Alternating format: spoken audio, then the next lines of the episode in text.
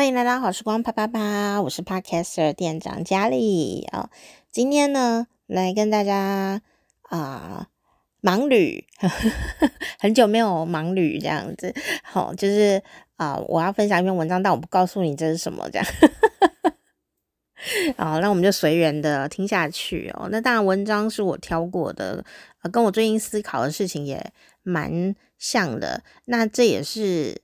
呃，我们要为未来准备的某种思考吧。那所以，如果要讲关键词，因为盲旅会先给你几个关键词。第一个就是没有鬼哦，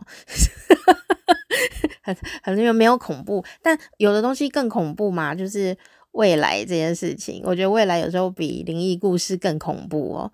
因为未来还没来，有时候我们会很害怕啊，所以这篇文章就是要让你更害怕，诶，或者是不害怕这样。我不知道你会站在哪一边哈啊，但是我觉得这篇文章写的挺，这本书写的还不错哈，呃，跟我想的很像。第二个关键词就是说，呃，跟教育有关系。哦，这就不是不是要叫你转台的意思，就是说，如果你有晚辈啊，或者说你要你可能没有小孩哦，但是你有可能有时候会跟晚晚辈或他的爸妈聊天的话，我觉得这篇文章会挺有帮助的。啊、呃，你会变成一个感觉特别先进、有智慧的呃一个思考者。好、哦，那做节目最有趣的地方，其实就是说。如果听众啊觉得这个东西还不错，就会分享给身边的人。这个对我来说是做节目最快乐的事情。好，所以呃，如果你呃听了这篇文章，也许也可以呃用另外一个角度来思考我们的 future 和我们的未来啊啊、第三个关键词呃跟 AI 有关系，但我们并没有要讨论 AI 这一件事啊。好，那我们就 Here we go，好，来盲捋一下。好，我就念这篇文章啊、给大家来听。那我调整了一下文章的顺序哦，比较符合听觉的呃这样的一个流程，比较有重点。这样好，那如果要破题的话，我可能会说。什么样的工作在 AI 发达的未来会第一个被淘汰？什么样的工作在 AI 发达的未来会第一个被淘汰呢？根据这篇文章，我自己分析出来的答案就是无聊的工作。好，文章还没有开始，就是我。提纲挈领，自己整理出来的这个，如果给我写新的报告的话，我就会这样写啊。什么样的工作在 AI 发达的未来会被呃淘汰呢？我觉得第一波淘汰的就是无聊的工作。这个无聊工作包括什么呢？呃，包括你觉得无聊的那些工作，现在你还可以觉得说，每天做那些长得很像的报告啊，然后呃。看起来不不一定难，但是就是一直 routine，一直重复，一直重复，一直重复，嗯、然后每天都过了类似的生活，呃呃，台湾蛮多的爸爸妈妈在过去的岁月里面，哦、都会很期待孩子做类似这样的一种就是无聊工作类，这样 为什么你知道吗？因为他的入门的门槛或许是有点呃高哦，比方说他需要考试啊，或者是怎么样。但是入去入进去了以后啊，他每一天的挑战呐、啊，其实不见得多。所以，呃，举例说好了，部分的公务人员，我说的是部分。因为有一些公务人员啊，在台湾有一些公务人员是很辛苦哦，他每天都要去帮巡山啊、森林啊、保育啊什么的，有的挑战性也是很大，而且他非常的专业，所以我不会一竿子打翻一船人。但是有一些可能呢，就是呃不一定是公务人员哦，有可能金融业啊或各种的办公室类的办公室类的哦，我觉得就有点小危险。好，而且这个不分产业，就是说你的工作内容你自己觉得无聊的那一种，就是特别容易被淘汰。然后第二种，我觉得根据这篇文章我的心得，呃，觉得第二种会被淘汰的，就是啊、自己觉得无聊的人。你可能会想什么？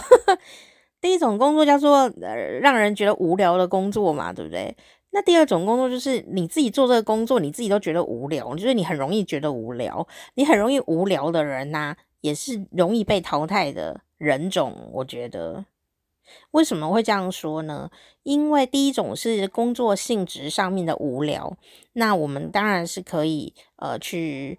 去去找到工作上的乐趣啊，或者说我不要做这个工作嘛，我就换另外一种工作来做啊。举例来说，对我来讲啦，我自己的个，因为每个人个性不一样，那我自己的个性呢，就是比方说我去呃餐厅当前台，或者是去嗯卖阳春面、卖面，嗯，就是这种服务业类的事，对我来说会。比坐在办公室啊，每天弄表格，然后一直弄，一直弄，一直弄表格，然后那些表格也不见得说有什么了了不起的前瞻性啊，也提不出什么呃厉害的东西，就是一个表格的表格，然后每天都在填表格。我宁可去端盘子，因因为端盘子。这件事情我要面对不是盘子啊，我面对是盘子和盘子的食物，还有我的客人哦。这个东西就等于是比较对我来说是刺激度比较多，然后比较有趣，因为每一个客人都不一样啊，然后每一道菜每一天都不一样啊，哦，然后每一天会发生的事情都不一样，就是要灵机应变的事很多，在服务业里面哦，所以呢，就我自己来，我自己的个性来说。呃，第一个就是我觉得无聊的工作，不是说它没有意义。我觉得无聊工作，我本来就不太会去做它啊、呃。但有些时候，就是这几年，呃，大家可能会觉得说，哎呀，就是很不错嘛。因为是我毕业以后哦，就会有这个现象，就是说。工作虽无聊，但还是可以做啊，赚钱。然后我去做别的事，这样 就是我可以出国旅游啊，我工作稳定啊，我薪水呃很容易贷款啊，或者怎么样的，是当然有这一些好处。但是我想回到就是第二个，我刚刚提出的心得报告，就是第二个，就是说容易觉得无聊的人，就是说哪怕是做报告啊，做一模一样的呃这个的资料填入啊。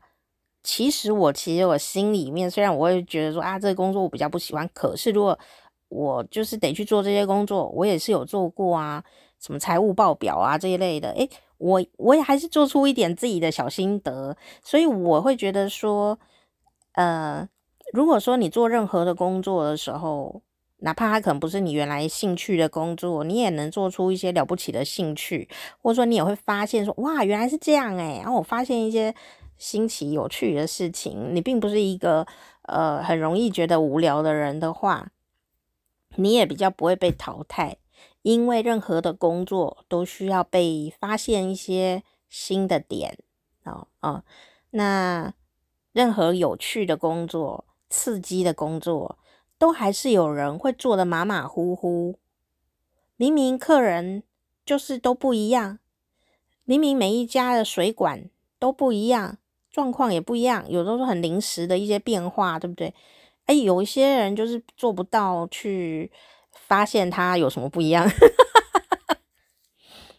很多啊，很多啊。我们通常都会，比方说，如果是医生，我们就会觉得他是庸医，对不对？如果是这个这个水电工，我们就觉得他技术不精良，怎么连？这个状况可能不会啊，这样子吼，你然后或者是修前几天抱怨了修机车的人，对不对？修机车的连这都不会，还把我们修坏掉，这样子也是有这种人啊。我想他就是没有觉得自己的工作很有趣哦，呃，所以当你呃一直觉得工作很无聊的时候啊，第一个就想是不是他真的很无聊？因为有的工作真的就是可可以被未来的 AI 取代哦。那第二个就是说。诶，是不是我们自己要想一想，说为什么做什么都很无聊？好，我一个朋友啊，哎，这还没都还没有进到文章本人，文章还没开始盲捋。我有一个朋友，他非常的对我来说，他是蛮优秀的人啊，也长得很好看，然后也有工作能力，也很专业。那他目前呢做的工作啊，就是一个 case by case，就是一个接接案者这样子的一个。一个工作形态，自由的接案者，所以呢，他的工作满满的哦。那每一天呢，也都按照自己的规划的时间来接客人，然后来服务他们，提供他的专业哦，非常的觉得很有自己的呃规划，我觉得很棒啊。然后该出国比赛就出国比赛，然后也也也也很很算是蛮走在自己的路上的。殊不知呢。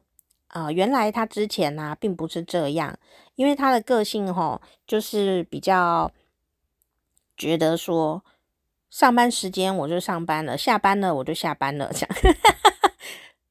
在他刚大学毕业的时候，原来是这样子，他现在也还是这样，但他们有什么不一样啊、我来讲一下，这是跟这篇文章还没有关系，就是我朋友出卖朋友的时间，就是说呢，我这个朋友啊，啊，优秀朋友呢，他大学毕业的时候哦。哦，他找工作，那当然他可能就像我刚刚讲的，第一种就是他工作内容，他本人觉得蛮无聊的，也因此呢，他就没有什么兴趣。后来呢，他就变第二种人，就是变成在这个工作领域里面，他也是一个蛮无聊的人。这样，他原来的工作我到到底是不是很无聊，我不知道。但是总之，他就变成无聊人和无聊工作的一个组合。为什么呢？因为任何一个工作。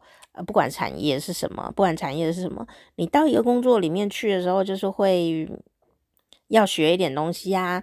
那如果是我的话，我自己的个性，我就会觉得说，我我需要花比较刚刚接到的一种接到的一个产业或接到一个工作，我会花很多的下班时间去熟练这个产业这个职位的。周边的知识，就读取周边知识这样子，因为以便不时之需，就是呃充实我的内涵的意思啦，增加我个人知识的资料库。我是这种个性哦，比方说你们听我录 podcast，大概可以猜到啊，我只不过是要做一道烤节瓜这道菜，我就是会除了要把节瓜烤出来吃之外呢，诶，我还会再去找。节瓜料理有有哪几种哦？然后呢，我可能还会找节瓜的呃命名，或为什么它是这样，为什么是那样，然后还弄个猜猜乐。为什么我会做这样的节目是有原因的，因为我就每天都在干这些事情啊，就是一件事情，我就会想要知道它周边到底是什么。所以我以前的工作有一个有一个以前的工作就是要做一个算是。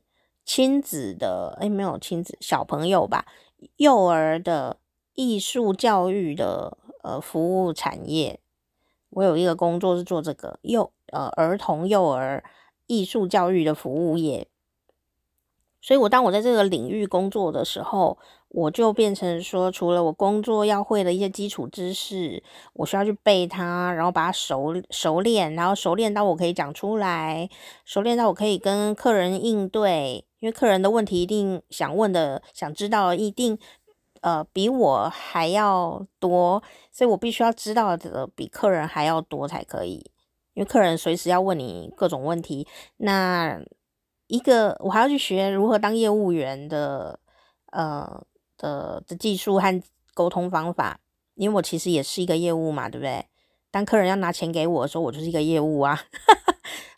虽然呢，我的职称上面没有写业务员，但我其实需要这个知识跟技术，我就会去学它。啊、然后那你就会从呃如何当一个超级业务员的学问里面。发现说哦，要当一个很好的业务员，你可能就是要懂很多很多知识。当这个客人，因为每天都会每个礼拜都要见面的客人，呃，熟客，还会问你一些跟工作无关的事情，你也能提供一些新的想法的时候，他对你的信任度有有可能就会提高，哦，有可能会提高，那熟悉度也会提高，信任度提高。当然，如果你希望他买什么东西，或者是你有你有一些。呃，要跟他收钱的 各方面的话呢，也会比较好开口这样子哦。所以并不是只是读呃工作里面的需要的文件而已。所以我当时就我本来就读艺术嘛，然后艺术再加强以外，还要读呃业务方面的一些东西，然后再读一些亲子啊、心理呀、沟通类的呃新的文章，因为要新才能跟客人聊天嘛。哦，然后也要看很多的艺术表演，然后那时候因为也有小朋友的客人，所以我必须连小朋友的客人的艺术表演我也要有一点涉猎，我也要自己去看，所以 还蛮忙的。那但是呢，是因为我自己就是这样，然后后来呃就升官了嘛，所以就要知道怎么领导人这样子，所以又要再去学如何当一个领导人。后来，后来又回到电台去的时候，这些东西也没有白读哦。这些东西通通变成了内涵嘛。内涵不是说讲内涵就会心虚，没有内涵就是我每一刻都是有付出、有努力、有学习，变成我的一部分了。这样哦，不用稿子都可以讲的，好像很有理的样子。这样，那我们现在就是一起来培养我们新的内涵。那所以我就想说，我的个性是这样子啦。但我这个好朋友的个性，他不是这样子啊。他呢，一大学一毕业的时候哦，他就觉得说，我上班的时候有做事，我打卡了以后就开始做事，那做工作的事。下班以后是我的时间，下班以后我也不要再读任何东西。但问题在这，他是一个新人嘛，所以呃，这跟工作相关的东西他就不是太熟练。但他也不想花任何下班时间去处理。啊、他工作上还不熟练的那一些，也许知识，也许技巧，这样，所以导致这种恶性循环，就是说，诶，公司可能会觉得说，你怎么到现在还不熟练？那不熟练的工作流程，会让工作者自己也觉得很无聊，挫个挫挫败感也比较大，但他仍然是很坚持，下班了就是下班了，我不想再弄公司的事，哦，那这样子很难解，对不对？这样变成一个不好。不是好相处的一个工作伙伴呀，那他自己也不是很快乐。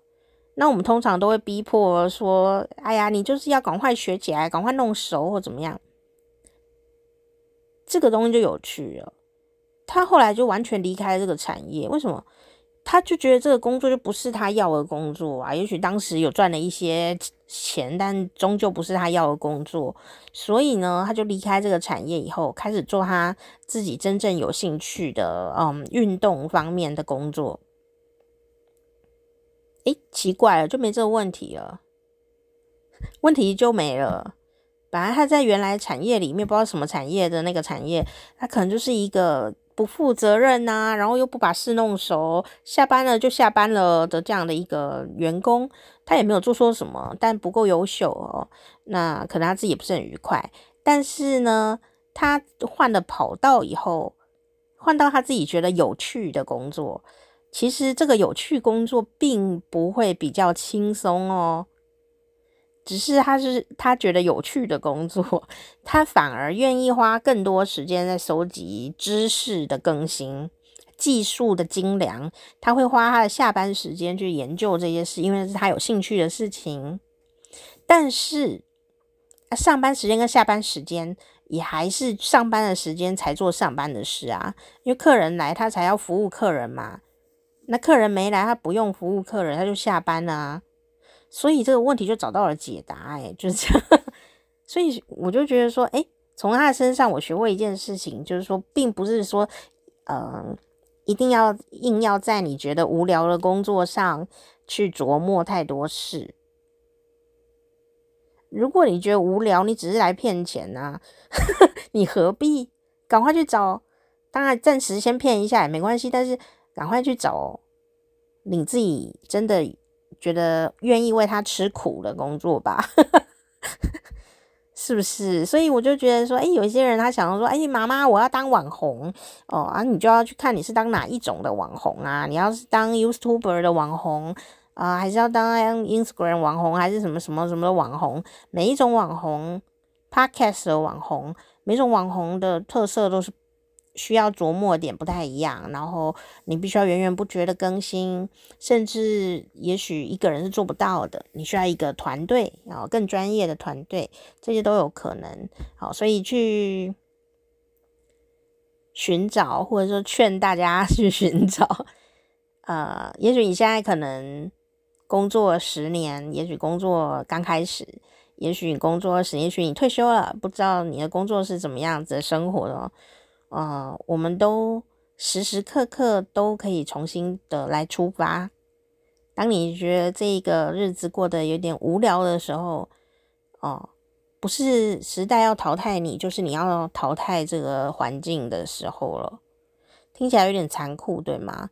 但我真的是这样想，哎，人呐，就是好像闲不下来。但但是如果说，哎，你就觉得每天这样岁月静好，也觉得不错，你每天工作也很愉快，也不觉得无聊，也没有任何的呃这种有有一些挑战性，但你还 cover 得住哦，嗯，然后随时每天都有一点开心的感觉，哎，我觉得这样就很好，所以跟。你的产业并没有一定的关系，而是说你不要觉得无聊哦。当这个工作你自己打从心里的觉得无聊，我为什么要做这个？那这个工作本身是有危险的，在未来，然后对我们自己也是有危机的。好，那所以我觉得这一篇文章啊，还没有开始讲的这一篇文章。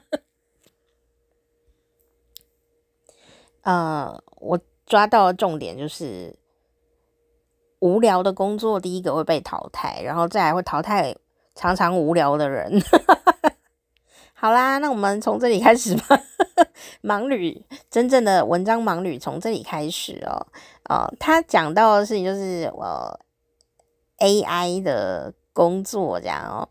呃，他说啊，很多爸爸妈妈呢，可能都会想要。啊、把这个孩子呢，是不是送去当工程师啊？啊、事实上呢，因为科技的进步，工程师某部分的工程师有可能比基层的作业员更容易被 AI 淘汰哦。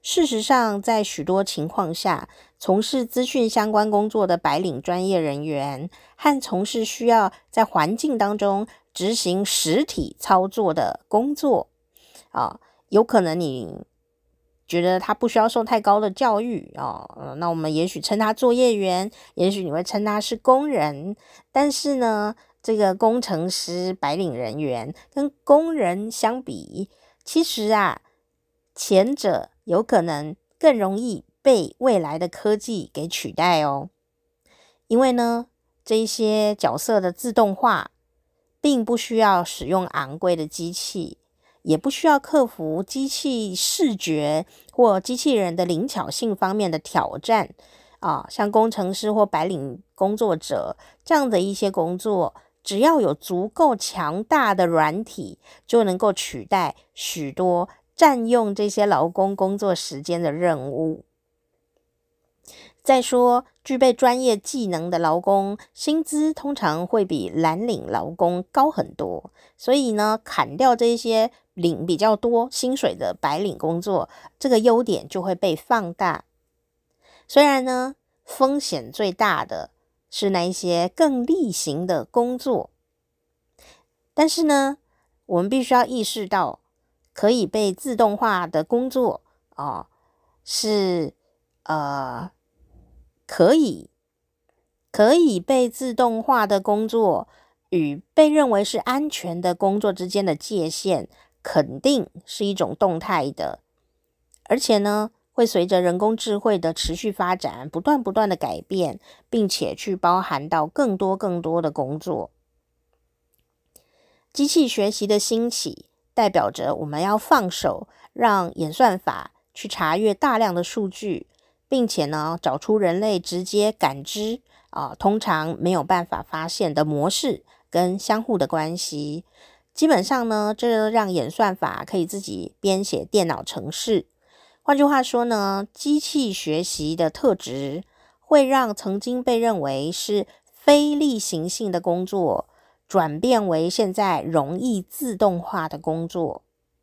所以呢，像是编写电脑程式码的能力，通常会被视为解决技术就业市场崩坏的一种万灵丹。而那些呢，在新闻业甚至呃采矿等产业呃失去工作的人，总是会被建议说，你要不要试着学写程式啊？那这个学写程式的机构啊，就是教你写程式机构，就雨后春笋一般的出现哦。有些人呢就提议要求啊，电脑程式课程啊，应该是高中甚至小学更小的学龄的必修课。然而事实上呢，编写电脑程式肯定呢也会被即将破坏其他类型的白领工作那股 AI 力量所影响。和客服中心一样，外包工作通常是自动化的最前线。现在许多常规软体的开发工作都已经被外包到工资比较低的国家啊，特别是印度。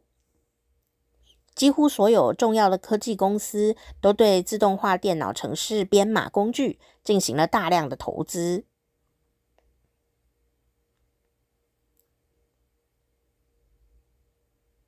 最重要的是呢，虽然学习电脑程式编码可能会是一项有用的，而且带来良好收益的事业，但是呢，获得这项技能啊，就可以确保获得体面工作的日子也即将结束了。对于普遍而言的其他白领阶级的职业也是如此哦。随着科技开始侵入这些受过更多教育、薪水更高的劳工的工作，不平等可能会变得头重脚轻，更加严重的头头重脚轻哦。拥有大量资本的少数精英会与其他人的距离越拉越远。哪些职业领域相对会比较安全呢？我们到底要怎么去跟 AI 来相处？在过去几年里，我几乎走遍了每个州，针对人工智慧和机器人技术。对就业市场呢，可能造成的影响，做了几十次的演讲。不管我身在哪个国家，我发现听众最常问的问题总是大同小异：什么工作可能是最安全的呢？我应该建议我的孩子念哪些领域的科系？整体来说，答案可能有点明显且令人不满意，请避开。本质上偏向例行性和可预测性的工作，请避开本质上偏向例行性和可预测性的工作，就是常常有例行性工作啦，或你可以猜到啊，呃，明天又要做什么的那些工作。这样的工作呢，显然是近期人工智慧带来的自动化。将造成最大冲击的领域哦。另外一种说法可能就是，请避开无聊的工作，请避开无聊的工作哦。如果你每一天上班都会面临新的挑战，并且在工作中不断的学习，那么您可能就身处于领先科技的良好位置，至少在可预见的未来是这样的。另一方面呢，如果你一次又一次的要花费大量的时间来制作相同类型的报告、简报或相同类型的分析，你可能就要开始担心，并且该考虑调整你的跑道了。更具体的说，我认为在短期间到中期间，最不容易受到自动化影响的工作，会落在以下三个领域，比较不会被 AI 浪潮给打击的三种领域的工作。第一种，需要发挥创造力的工作。首先呢，真正具有创造性的工作，可能相对比较安全。如果你呢，总是可以跳出传统的思维框架，想出创新的策略来解决无法预见的问题，或者呢，你可以创造真正的新的事物。那么，我认为您将可以善用人工智慧作为你的工具。换句话说，人工智慧这项科技更有可能是辅助你，而不是取代你。可以肯定的是，打造可以发挥创意的机器的重要的重大的研究正在进行当中。人工智慧也将不可避免的开始侵入创意领域的工作。然而，我认为在可预见的未来，人工智慧将被用来放大人类的创造力，而不是取代人类的创造力。所以，第一个有创造性的工作。如果要举例的话，自己小插嘴，我觉得妈妈就是一个没有办法用 AI 的妈妈。这个角色就是她会创造一个新的生命，诶，她就是创造力。OK，所以并不是说要跟科技产业、艺术产业有关。我觉得爸爸妈妈就是有创造力，应该说妈妈，她就是一个有创造力的生命体哦。第二项。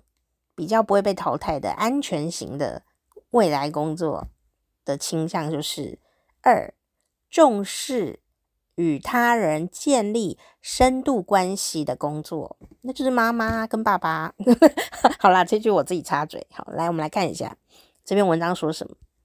第二个安全的领域呢，包含那些重视与他人建立有意义且复杂关系的工作。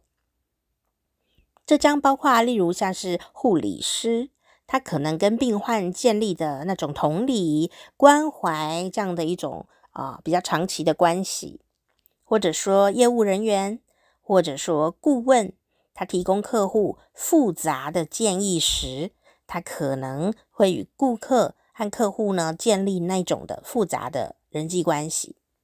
但是请特别注意哦，我指的并不是说需要微笑。啊，以及跟客户友善互动的这样的短期的服务哦，而是需要深入、更复杂的人际互动的这样的一些啊服务。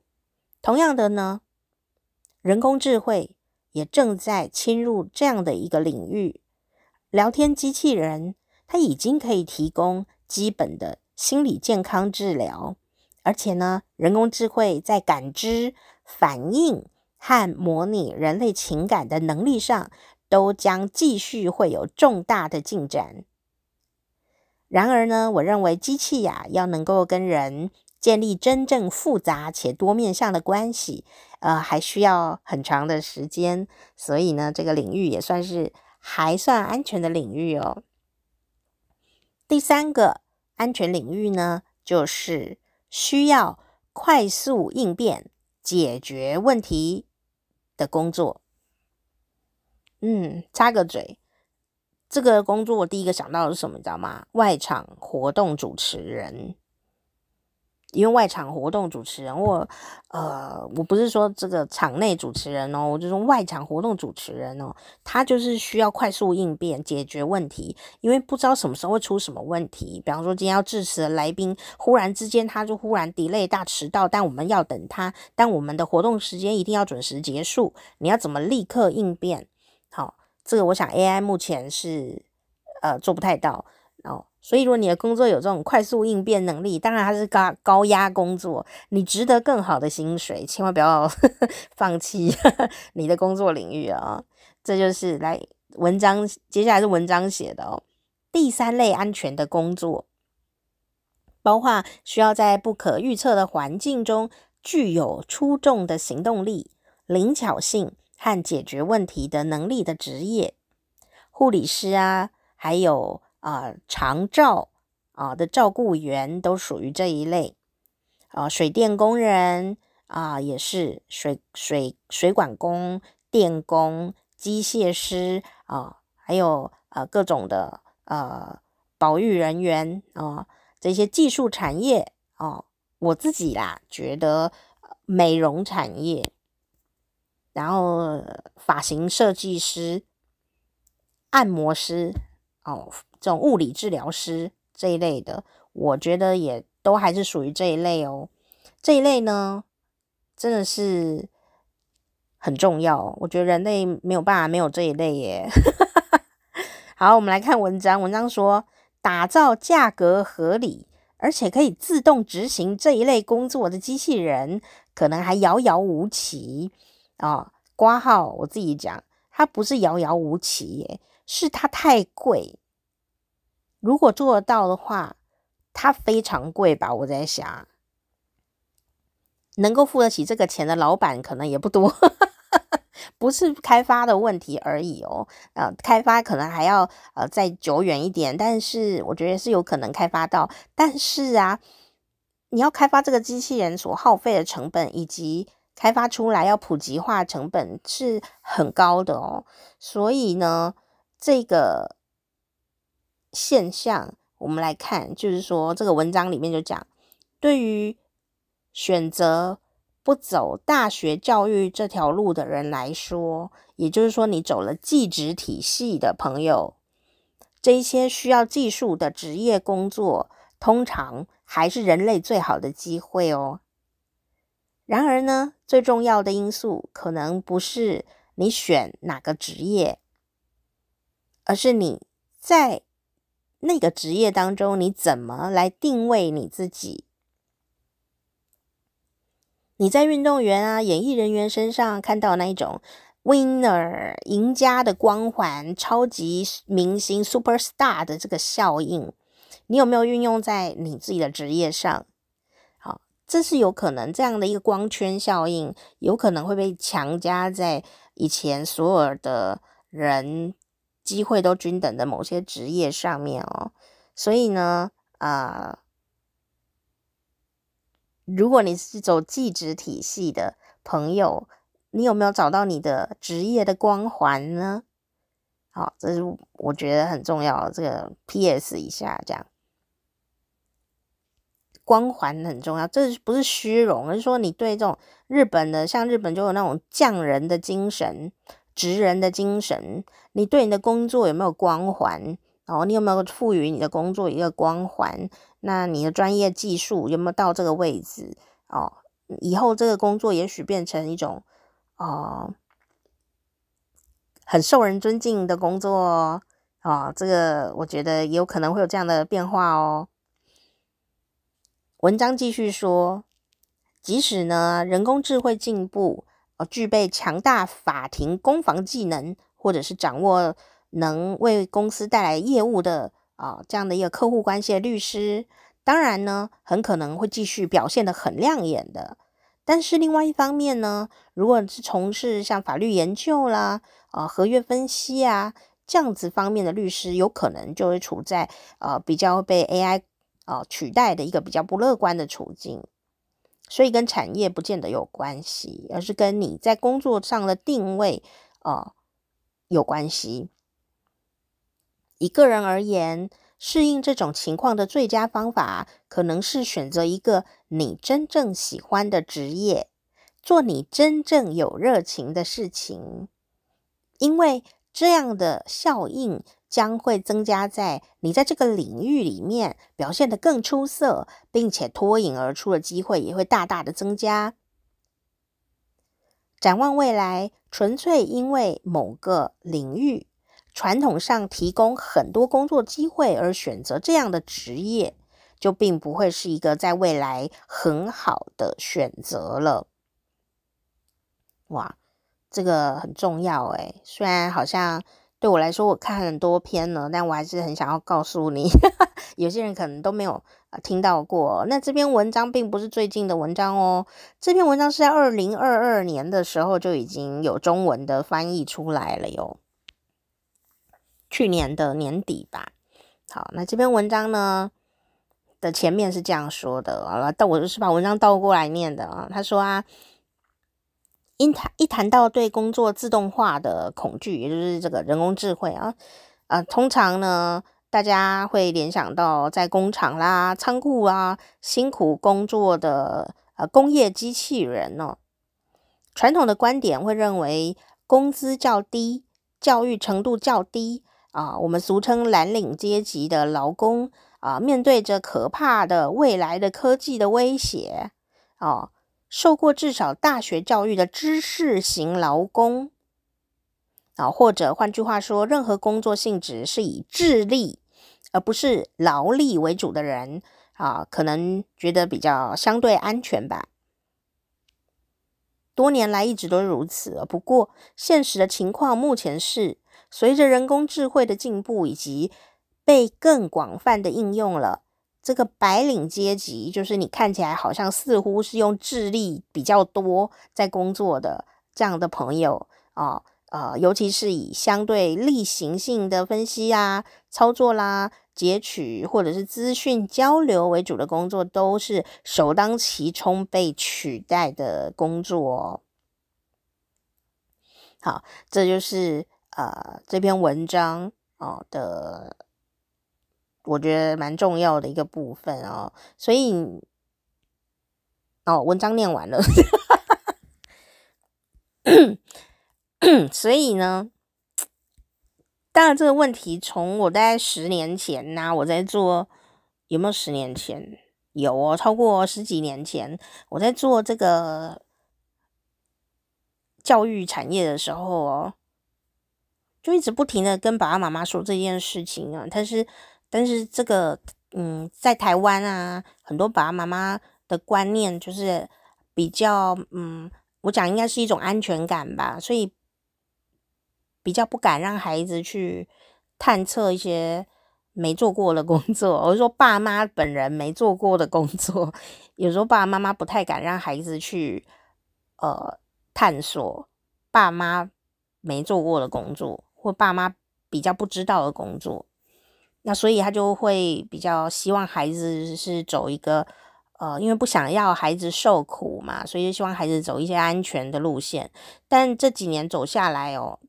AI 还没有取代任何人的状态下，我都觉得这样的一个保护的状态会让孩子啊，在这几年我看到的孩子，这就是我十几年前遇到的那时候幼儿的小朋友的爸爸妈妈啊。我小时我十几年遇到幼儿，现在长大了嘛，就是刚好现在是高中大学生啊，就这个年纪啊，没有错啊。我看到的就是不是，当然不是每一个人呐、因为那个别差异蛮大的。我的看到的是，就说，诶，如果他是属于就是比较被保护的状态，然后孩子哦也很乖哦，也很听话哦，这样的一种乖孩子，现在大学毕业了这几年，我看呢，如果他是属于这种乖孩子型的人啊，听话的那种爸妈，而且而且就是。刚刚讲到了这个部分，就是偏向幻想啊，应该说幻想自己可能要做呃智力方面工作的人，幻想啊、哦，就是卡在到底是智力工作多的还是劳力工作多呢？哦，如果我这里讲的不是说什么社会阶级的问题哦，而是说那个。如果你是智力工作多的话，你应该要更有创造力。可是，变成说，比方说一些文书员啊，或者是，好，问你，我有好多好朋友在做这个工作，书店的工作人员，他是属于劳力比较多的工作，还是智智力比较多的工作？就是这样子，就卡在中间，对不对？当然呢、没有一个工作不需要智力。任何工作都需要，那我所以我会把它定位在说，呃，劳力比较密集的工作，需要的是身体的肉体技能会需要多一点。比方说，呃，搬家公司的呃师傅们，哦，呃，物流业者，哦，他们就是要把身体的技能练熟练的。这样的角色，那他们也要花头脑哦，不是说，哎，你不要以为劳力密集的人不用花脑袋，好不好？要把劳力密集工作做好是要花智力的，因为他要规划，比方说你送食物外送好了，你要怎么样可以拿到最好最多的单？然后你要先规划那个路线啊，是要怎样走哦？然后你要先知道，诶，如果你可以先熟练呢这个大街小巷，你就知道最短路径是哪里到哪里。那你要判断这张单你是要接还是不接哦？这这一切都是需要脑子啊，也需要你亲自走一回的经验值。所以我认为。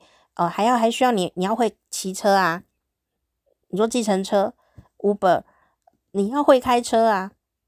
你要懂得路怎么规划啊。你说我有看导航，哎，真正的司机大哥小姐都嘛也要会开车，也要会看导航，也要自己脑袋有地图哎，还还要跟客人能够哎按平安的。社交活动，诶，所以没有一个工作不需要脑袋哦。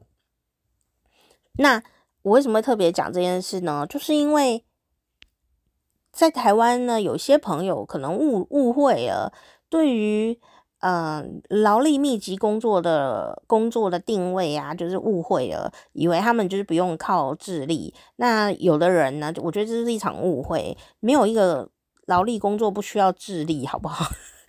除非他做的不搭不起的，就是他做的不好，做的青黄不接 这样子，那我们就不讨论啊。因为青黄不接工作的白领阶级更多诶，不要以为老师啊什么的办公室啊，看起来好像每天都呃白领白领这样子哦，好像地位很崇高哦，律师哦什么的，医生哦。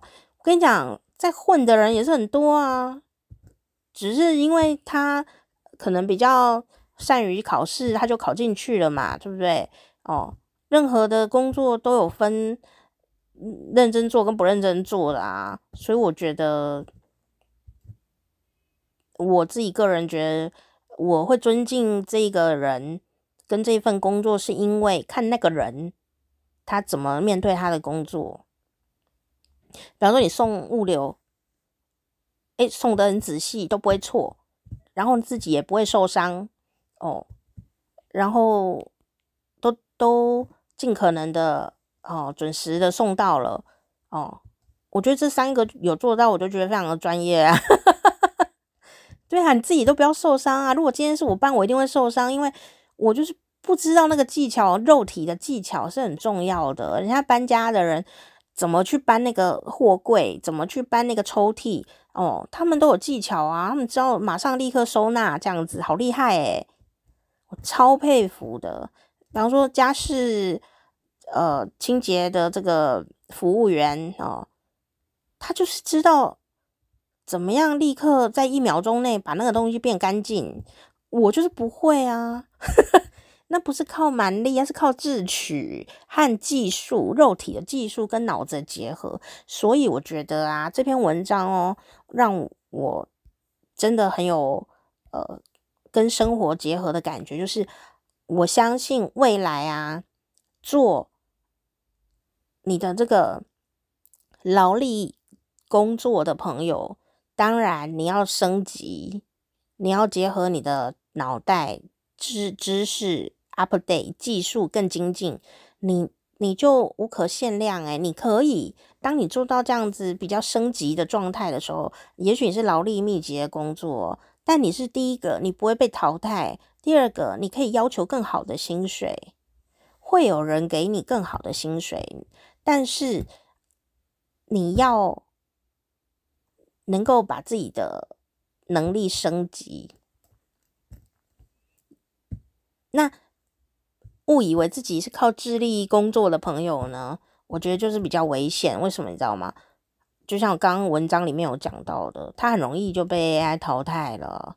大家你有没有用过那个 Chat GPT？我都会劝我旁边的老师朋友，你们一定要自己玩，不是说要拿来工作或怎么样，你要跟他玩玩看。你玩了以后，你就知道玩了啦。老师工作真的很需要去玩玩看，你一用啊，你就会发现，Oh my god！你会脑子震撼到，你会发现有些工作不要再交给孩子做那样的无聊的工作，无聊的功课，做那要干嘛啦？我那个机器人一按一分一秒钟就比写的比同学还好诶，我干嘛还要教同学做这些？所以不是说就不用写功课或怎么样，我是说功课的的训练，它的目的要改变了。也许同样一个简报啊、呃，同样一个什么什么的报告，哦，很多老师哦，现在就是在防堵同学啊，叫 AI 帮忙写功课，所以有很苦恼。其实不用去苦恼说他要他是不是偷抄 AI 的这样，我觉得这是小事诶，你要抄就抄啊。但如果我是老师，当然我可能是比较。梦想派，因为我觉得实际在执行上，老师还是很辛苦的哦。但我会第一个想到的事情就是说，呃，我需要透过功课来训练孩子呢，他是不是有确实的去查证资讯。我不再需要他做一个例行报告，我需要他用 AI 也也好，不用 AI 也也好，他是不是有查证？这个这个资讯内容，然后第二个就是说，他是否可以流利的来分享、沟通他所说的报告？那你如果把重点花在文书工作的话，我觉得这件事就是属于无聊的事情，而且大家抄来抄去的啊。然后还抄错，不是很无聊，对不对？其实主播也是这样啊，我们做主持人也是这样子啊。说穿了，能够真的提出自己想法主持人并不多诶，可能流量大啊，或者是呃红，知名度很高，但不是每个主持人都能够提出自己的创建。有一些就是人家给你稿子，你就念哦，然后或者说前面有一个大电脑的荧幕哦，你就液晶荧幕你就看着念这样子。诶，最最有趣的事情就是说，部分这样子的工作，有部分这样的主持人，然后或者部分这样的一个。呃，新闻主播，呃，部分的主主持人跟主播，他们就是第一个很红，红当然也是重点啦，流量高，然后人气旺，这个都是资产呐，这个没有话讲，人家就想看他脸嘛，想听他声音嘛，这当然就是一个资产呢，这没有问题。但是呢，有没有可能会被 AI 取代？这就是危险。为什么？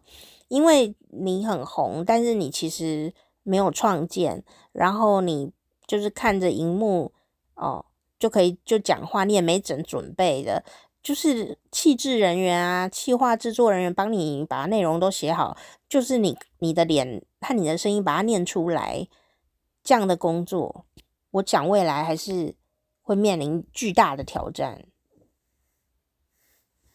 因为人家韩国都有 AI 主播啦，你那个 AI 的人要做的多么像真人，都已经可以完成了。你乍看之下没有办法分辨他是人还是 AI 耶。那如果都要这样子的话，诶，其实公司就是弄个 AI，如果他钱够的话，他弄个 AI 的主持人不就好了？因为这个主持人根本不会有不需要内涵呐，他只要念出题目不就好了？说，哎，来欢迎这个来宾哦，A 来宾啊，你好你好，好的，换 B 来宾，你好你好，啊 C 来宾，你有什么意见呢？啊，那 A 来宾你有什么意见呢？啊，那 B D 来宾有什么意见呢？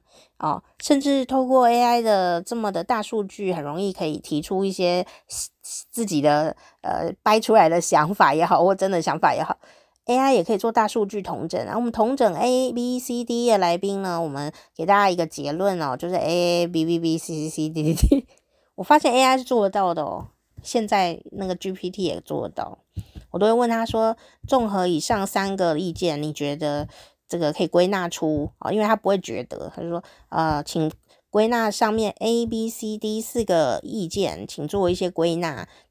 他就会提出他自己的这个归纳的结论，比呃普通的人都还要很有结论的感觉。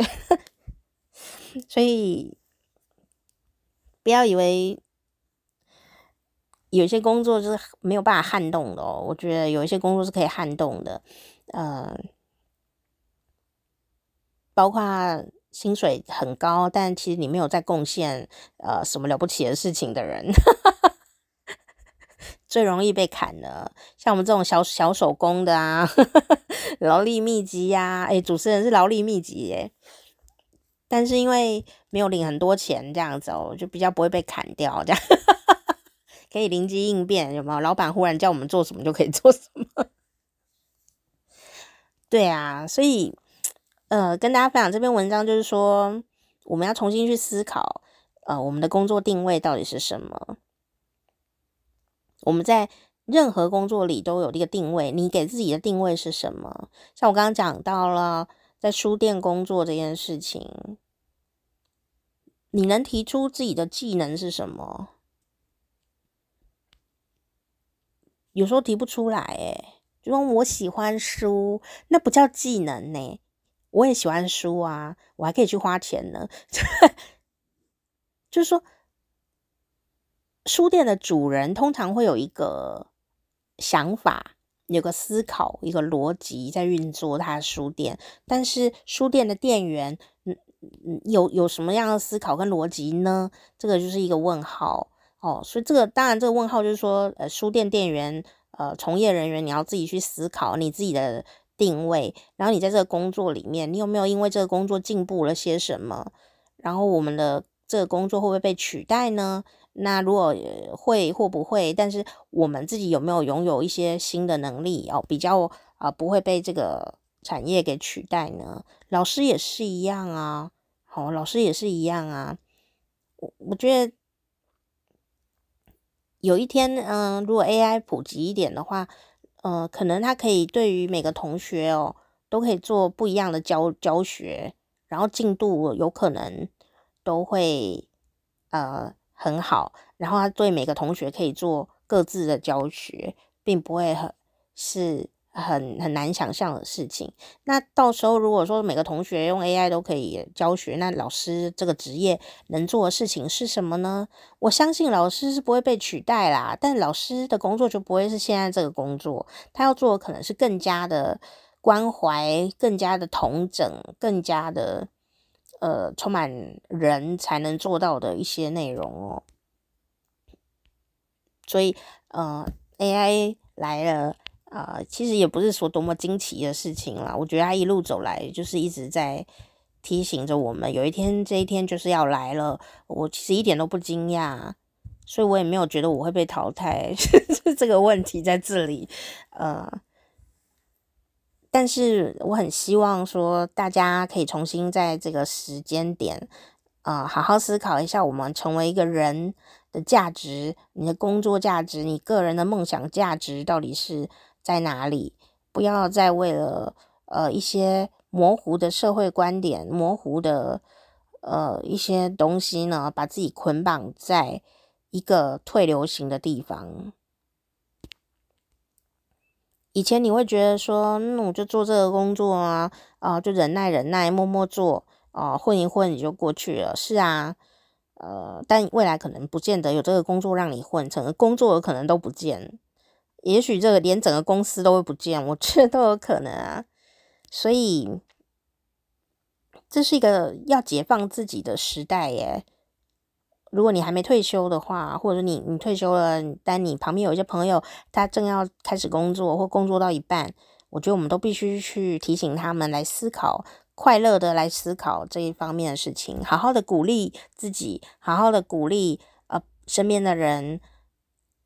是不是喜欢眼前这个工作呢？哦，如果喜欢，我们可以怎么来提升哦自己的工作？哦，然后呃，如果不是那么喜欢，有没有更喜欢的领域？也许那就是寻找我们天职啊、呃、的一个很好的时刻。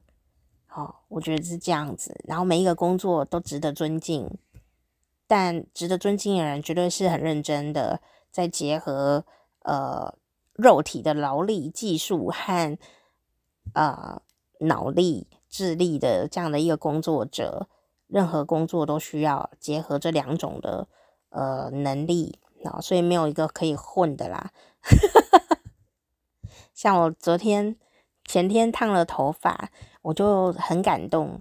我觉得发型设计师应该是很容易呃留下来的一个工作啊，因为要找一个，要制造一个能够跟你聊天，你看得顺眼，他又懂你的头发特性，可以随时调整啊，每一秒你都想调整你的头发，他都可以给你很好的建议，还可以跟你聊他家的事情啊。要做这样的一个 AI 机器人，我想应该是会非常的贵，所以 我觉得发型设计师应该是属于就是很难被淘汰的那个行业吧，好需要哦。